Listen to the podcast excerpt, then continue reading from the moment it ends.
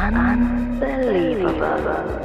Schicksale, Emotionen, unglaubliche Geschichten aus der Welt der Kriminalfälle. Unbelievable. Der True Crime Podcast mit Gänsehautgarantie. Liebe Hörerinnen und Hörer, herzlich willkommen zu einer neuen Episode mit mir, Unbelievable. Schön, dass du eingeschaltet hast. Wenn du wie ich ein Interesse an faszinierenden und wahren Kriminalfällen hast, dann bist du hier genau richtig. Heute nehmen wir uns wieder zusammen einen rätselhaften Fall vor. Wir werfen einen Blick hinter die Kulissen der Ermittlungen und versuchen, das Unbegreifliche zu verstehen. Also, mach es dir gemütlich und begleite mich auf dieser spannenden Reise in die dunkelsten Ecken der menschlichen Seele. Im April des Jahres 2016 ereignete sich in der Stadt Gießen ein mysteriöser Vorfall, welcher die zuständigen Ermittler vor einige Rätsel stellt. Der unerklärliche Tod eines betagten Mannes. Wie durch ein undurchsichtiges Puzzle versuchen die Beamten, dieses düstere Szenario zu entwirren. Sie haben bereits eine Person, die sie mit Nachdruck im Visier haben. Doch die Frage bleibt offen. Sind die gesammelten Hinweise und Beweise eigentlich stark genug, um diese Person offiziell der Tat zu bezichtigen? Die Verdächtige in diesem kniffligen Fall ist eine Frau namens Tuba S. Dies wirft eine weitere, noch beunruhigendere Frage auf. Könnte es möglich sein, dass sie zu dem kleinen Kreis der weiblichen Serienmörderinnen in Deutschland gehört? Dies würde sie zu einer der seltenen Frauen machen, die mehrere Morde begangen haben, eine Vorstellung, die erschreckend ist. Während die Ermittlungen voranschreiten, bleiben Hoffnung und Ungewissheit auf der Tagesordnung. Nur die Zeit wird zeigen, ob diese Verdächtige tatsächlich so gefährlich ist, wie es sich die Ermittler vorstellen. Wie alles begann. Der 3. April 2016, ein ruhiger Sonntag in Gießen. Die idyllische Ruhe der Sudetenlandstraße wurde jedoch jäh durch das schrille Piepen eines Rauchmäders unterbrochen. Ein Alarm, der die Bewohner aus dem Schlaf riss. Umgehend rückt die lokale Feuerwehr aus und erreicht kurz nach 7 Uhr morgens den Einsatzort. Von außen war zunächst nichts Verdächtiges zu bemerken, keine sichtbaren Rauchschwaden oder lodernden Flammen. Der erste Gedanke der Einsatzkräfte galt daher einem vergessenen Essen auf dem Herd oder einem überhitzten Toaster, ein alltäglicher und harmloser Grund für solche Alarme. Doch die Wirklichkeit zeigte sich weitaus dramatischer, als beim Öffnen der Wohnungstür dichter schwarzer Rauch den Einsatzkräften entgegenströmte. Die Wohnung war von dunklem Rauch durchzogen und beim Aufreißen der Tür hatte der plötzliche Sauerstoffeinfluss im Inneren der Küche ein Feuer entfacht. Tapfer bekämpften und löschten die Feuerwehrleute die Flammen und stießen auf eine haarsträubende Entdeckung. Auf dem Küchenboden lag eine leblose männliche Person. War dies nur ein tragischer Unfall oder steckte doch ein Verbrechen dahinter? Fragen, die den Einsatzkräften durch den Kopf gingen, denn es erschien ihnen merkwürdig, dass nur die Küche und das Schlafzimmer brannten. Ein Hinweis darauf, dass das Feuer möglicherweise in beiden Räumen separat gelegt wurde. Mit dieser beunruhigenden Vermutung wandten sich die Feuerwehrleute an die Polizei, um den Fall weiter zu untersuchen. Als die Polizei eintraf, fand sie eine verwirrende Situation vor, die sie ratlos machte. Sie begannen die merkwürdigen Umstände zu durchforsten und verschiedene Hypothesen aufzustellen. Eine der Theorien war, dass der Mann möglicherweise mit einer brennenden Zigarette eingeschlafen und dann während er brannte in die Küche gerannt war, wo er schließlich sein Leben verlor. Eine andere Vermutung war, dass er möglicherweise selbst die Wohnung in Brand gesetzt haben könnte. Angesichts der Vielzahl der Rätsel und der Unklarheit des Brandhergangs und des Todes des Mannes verständigten die Ermittler der Gießener Mordkommission die Staatsanwaltschaft. Bei der ersten Untersuchung des verbrannten Leichnams konnten sie keine offensichtlichen Anzeichen von körperlicher Gewalt feststellen. Auffällig war jedoch, dass der Kopf des leblosen Körpers mit einem kleinen rot getränkten Tuch bedeckt war. Um ein umfassenderes Bild über die Todesursache zu erhalten, wurde der Leichnam in die Gerichtsmedizin gebracht. Dort wurde der Körper zunächst auf Anzeichen von Gewalt untersucht, die nicht im Zusammenhang mit dem Brand standen. Die bange Frage, die über allem schwebte, war, ob Erich N. das Opfer eines Gewaltverbrechens geworden war. Wer war eigentlich Erich N., dessen Leben so tragisch geendet hatte? Was verbarg sich hinter diesem alltäglichen Namen und wie sahen die Lebensumstände von Erich N. aus? Auf dem Türschild zeigte sich ein weiterer Name. Riconelli E., ein Künstlername. Denn Erich N. war in der Gießener Gemeinde als Zauberer bekannt, auch wenn seine Glanzzeiten schon längst vorbei waren. Im Jahr 2016, zur Zeit seines Todes, führte Erich N. ein zurückgezogenes Leben. Er war mittlerweile 79 Jahre alt, lebte alleine und eine seiner Hauptbeschäftigungen war das Chatten im Internet. Trotz seiner Einsamkeit war es im Umfeld von Erich N. ein offenes Geheimnis, dass er über beträchtliche Geldsummen verfügte. Diese Information weckte das Interesse der Staatsanwaltschaft und der Polizeibeamten da sie einen möglichen Beweggrund für ein Gewaltverbrechen oder sogar Mord an Erich N. darstellte. Könnte also doch mehr hinter dem tragischen Vorfall stecken, als zunächst angenommen? Die Obduktion.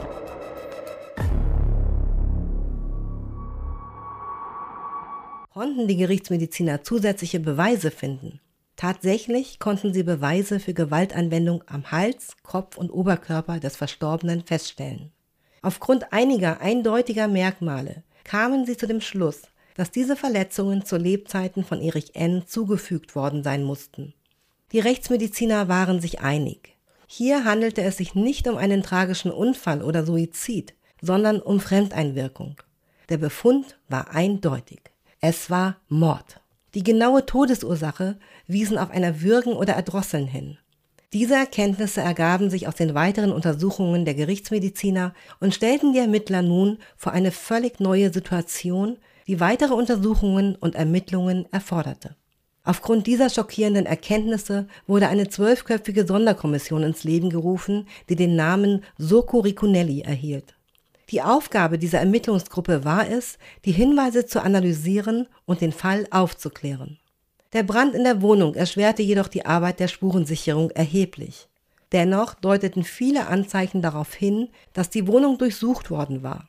In Erich Enns Büro fand man eine aufgebrochene Schreibtischschublade und in der Nähe lag eine umgestülpte Kiste auf dem Boden, an der zwei Haare gesichert werden konnten. Jedoch konnten diese Haare nicht weiter zur Spurensicherung beitragen, da ihnen die Wurzeln fehlten und somit eine genetische Analyse ausgeschlossen war.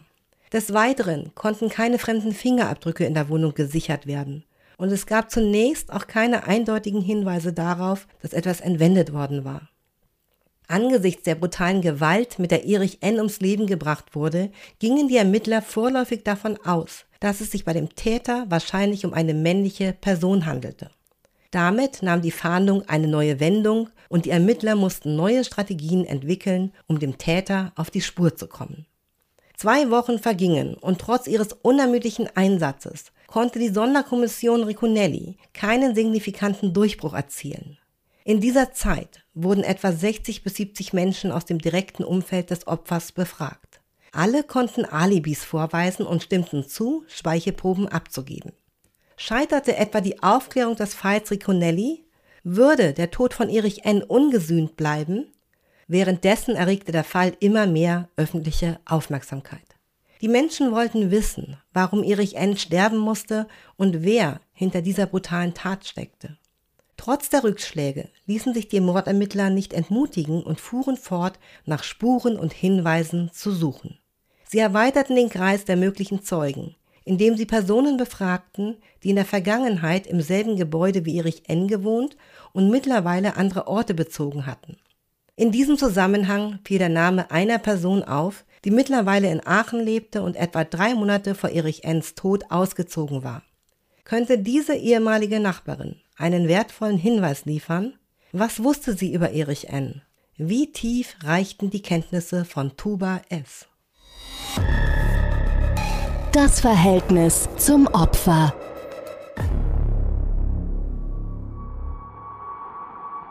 Das Verhältnis von Tube S zum Opfer war bereits vorbelastet. Im Jahr 2014 hatte sie Erich N. 3000 Euro gestohlen, wofür er sie anzeigte. Als sie am 25. April 2016 zur Zeugenaussage vorgeladen wurde, erschien sie jedoch keineswegs verdächtig und gab sogar freiwillig eine DNA-Probe ab. Während ihrer Vernehmung gab Tuba es an, dass sie das fragliche Wochenende tatsächlich in Gießen verbracht hatte, um eine Freundin zu besuchen. Am Sonntag war sie dann gegen 17 Uhr nach Lich gefahren, um dort in einer Spielhalle zu spielen. Mit Erich N. behauptete sie, seit ihrem Wegzug aus Gießen keinen Kontakt mehr gehabt und seine Wohnung seitdem auch nicht mehr betreten zu haben.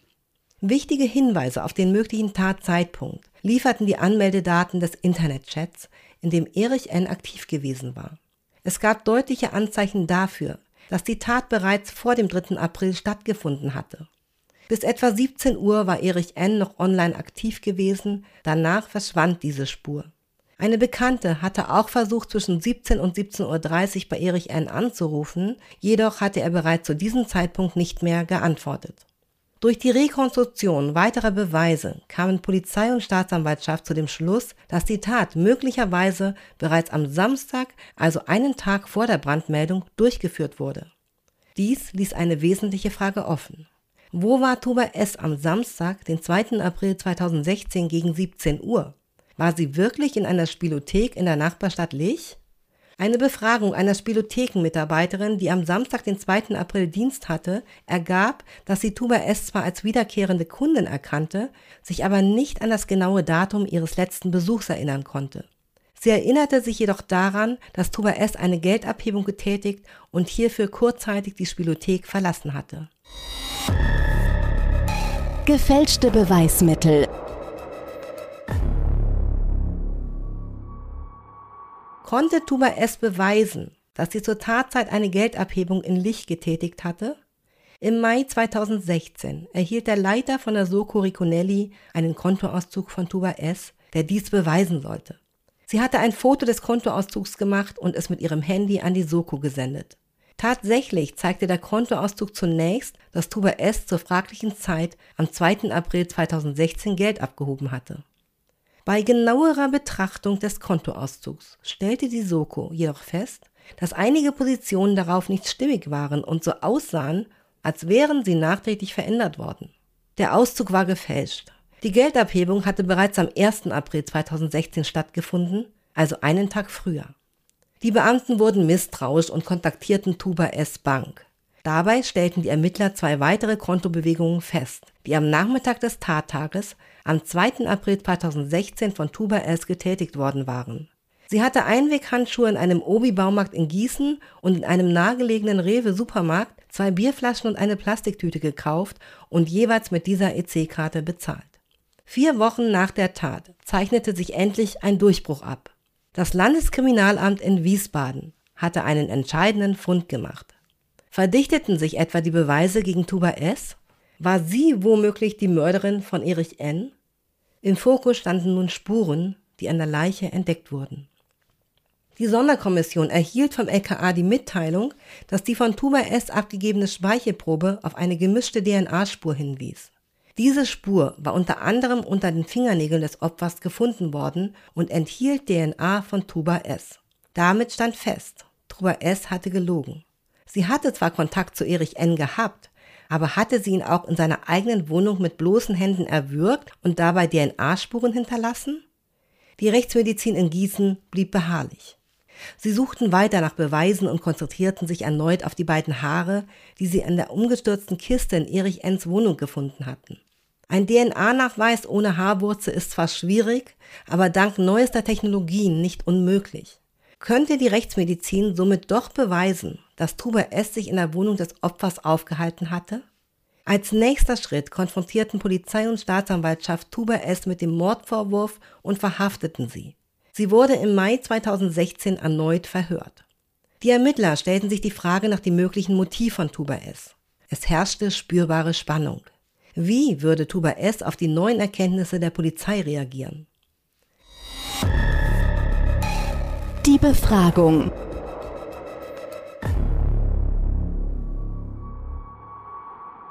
Die Befragung fand auf einem Polizeirevier in Aachen statt.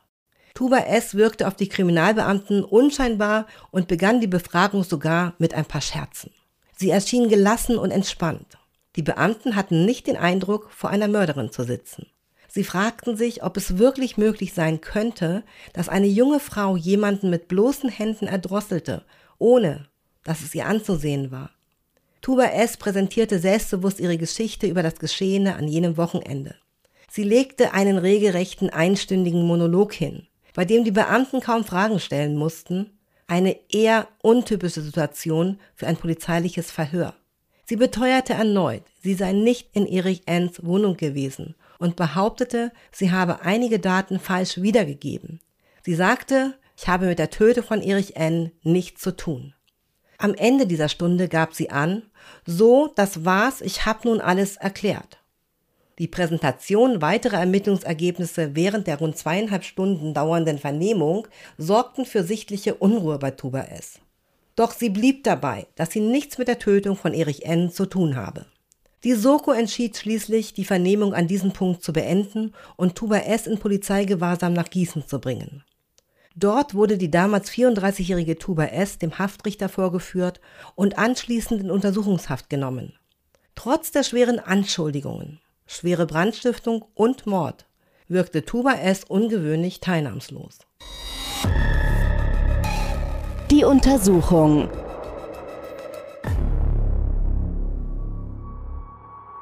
In Aachen untersuchten die Ermittler der Sonderkommission die Wohnung von Tuba S.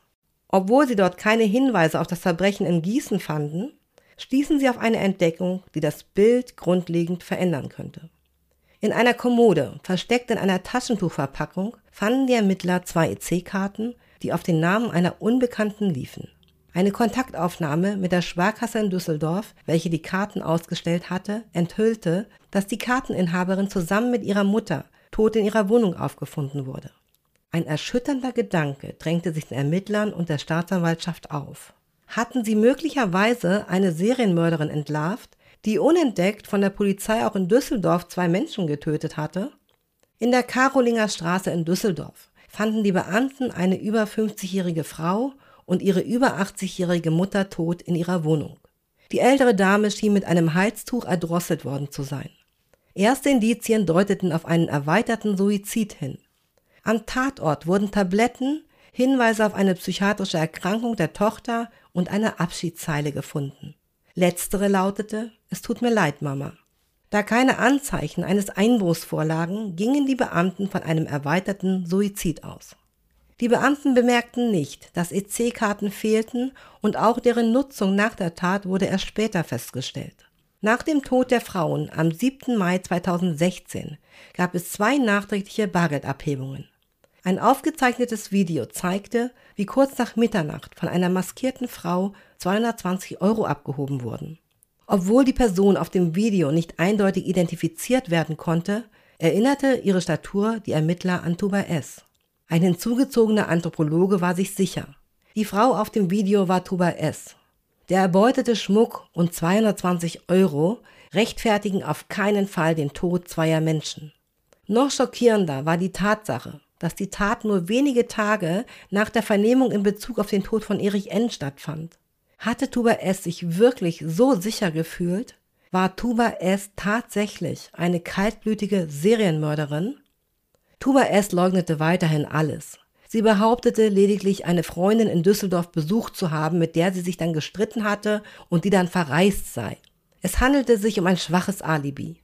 Doch warum sollte eine junge Frau mehrere Menschen brutal ermorden?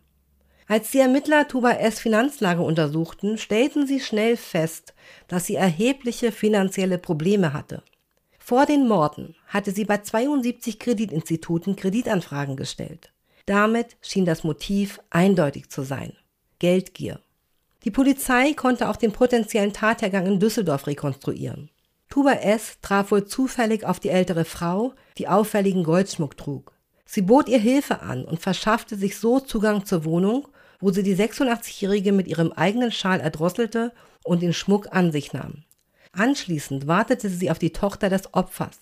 Als diese nach Hause kam, soll Tuba S. sie niedergeschlagen, ihr ein Schlafmittel verabreicht und von ihr die Pins der EC-Karten erpresst haben. Abschließend soll sie die Tochter mit einem Kissen erstickt und einem erweiterten Selbstmord mit Hilfe von offenliegenden Tabletten und einem Abschiedsbrief vorgetäuscht haben. Den Ermittlungen zufolge handelte es sich bei den Opfern in Düsseldorf wohl um Zufallsopfer. Es wurden keine Beweise gefunden, die darauf hindeuten, dass die beiden Frauen und Truber S. sich bereits kannten. Der Fall stellte sich für die Ermittler als komplex dar. Tuba S. verweigerte jegliche Aussage. Es existierte weder ein Geständnis noch gab es Zeugen. In beiden Fällen handelte es sich um Indizienprozesse. Es lagen mehrere Indizien vor, die darauf hindeuteten, dass Tuba S. sowohl in der Wohnung in Gießen als auch in der Wohnung in Düsseldorf gewesen sein könnte. Die Frage war, reichten diese Indizien für eine Verurteilung aus? Der Prozess. Der Staatsanwalt kam zu dem Schluss, dass die Indizien für eine Anklage ausreichten. Daher beantragte er eine lebenslange Freiheitsstrafe, die Feststellung der besonderen Schwere der Schuld sowie die Anordnung der Sicherungsverwahrung gegen Tuba S. Am 17. Januar 2017 nahm der Prozess gegen Tuba S. vor dem Landgericht in Gießen seinen Anfang. Das öffentliche Interesse war hoch, denn in Deutschland sind weibliche Serienmörderinnen etwas Seltenes. Vor dem Staatsanwalt lag keine leichte Aufgabe. Würden die Indizien ausreichend sein? Bestand die Möglichkeit, dass er sich irrte. Seine Anklageschrift umfasste stolze 50 Seiten und die Beweisaufnahme erstreckte sich über beinahe ein Jahr.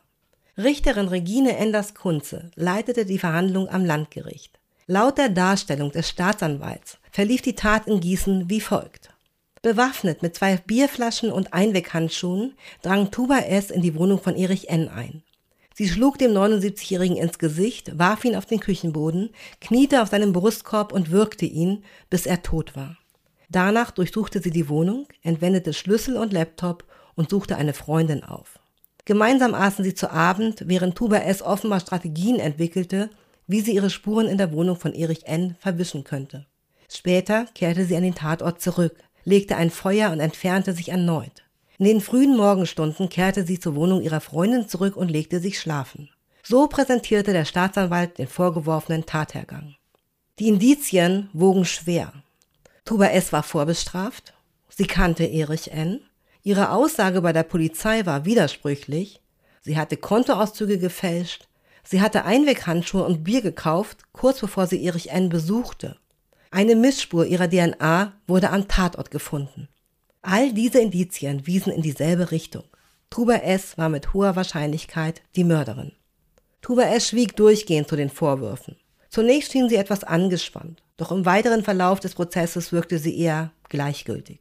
Ein Experte für Psychologie erstellte ein Gutachten, demzufolge Tuba S. an psychopathischen Persönlichkeitszügen leidet, eine Tatsache, die sie äußerst gefährlich macht.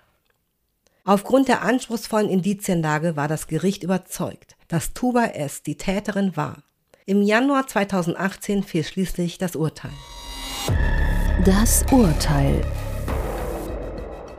Das Schwurgericht schloss sich der Auffassung des Staatsanwalts an und verhängte die Höchststrafe gegen Tuba S. Lebenslange Haft, die Feststellung der besonderen Schwere der Schuld und die Anordnung der Sicherungsverwahrung. So endet die Geschichte von Tuba S., liebe Hörerinnen und Hörer, einer Frau, bei der sich Indizien und Gutachten zu einem erschreckenden Bild zusammenfügten. Eine Geschichte, die aufgezeigt hat, wie komplex und entsetzlich Verbrechen sein können und die uns eindringlich in Erinnerung ruft, wie wichtig die akribische Arbeit der Ermittler, der Staatsanwälte und der Gerichte ist. Eine Geschichte, die gleichermaßen fasziniert und unendlich traurig macht. Wir müssen uns bewusst sein, dass hinter jedem Fall Menschen stehen, Menschen, die geliebt wurden und Menschen, die unschuldig ihrem gewaltsamen Schicksal begegnet sind. Auch wenn das Urteil gefällt und die Täterin hinter Gittern ist, wird es immer Menschen geben, die den Verlust ihrer Lieben betrauern. Dieser Fall ist eine Erinnerung darin, dass unser Rechtssystem verpflichtet ist, nicht nur für Gerechtigkeit für die Opfer und ihre Familien zu sorgen, sondern auch dafür, potenziell gefährliche Personen von der Gesellschaft fernzuhalten.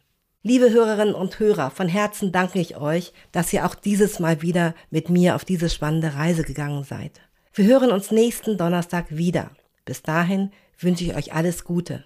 Passt auf euch auf und bleibt sicher. Ich bin eure Unbelievable. Unbelievable. Schicksale, Emotionen, unglaubliche Geschichten aus der Welt der Kriminalfälle. Unbelievable. Der True Crime Podcast mit Gänsehautgarantie.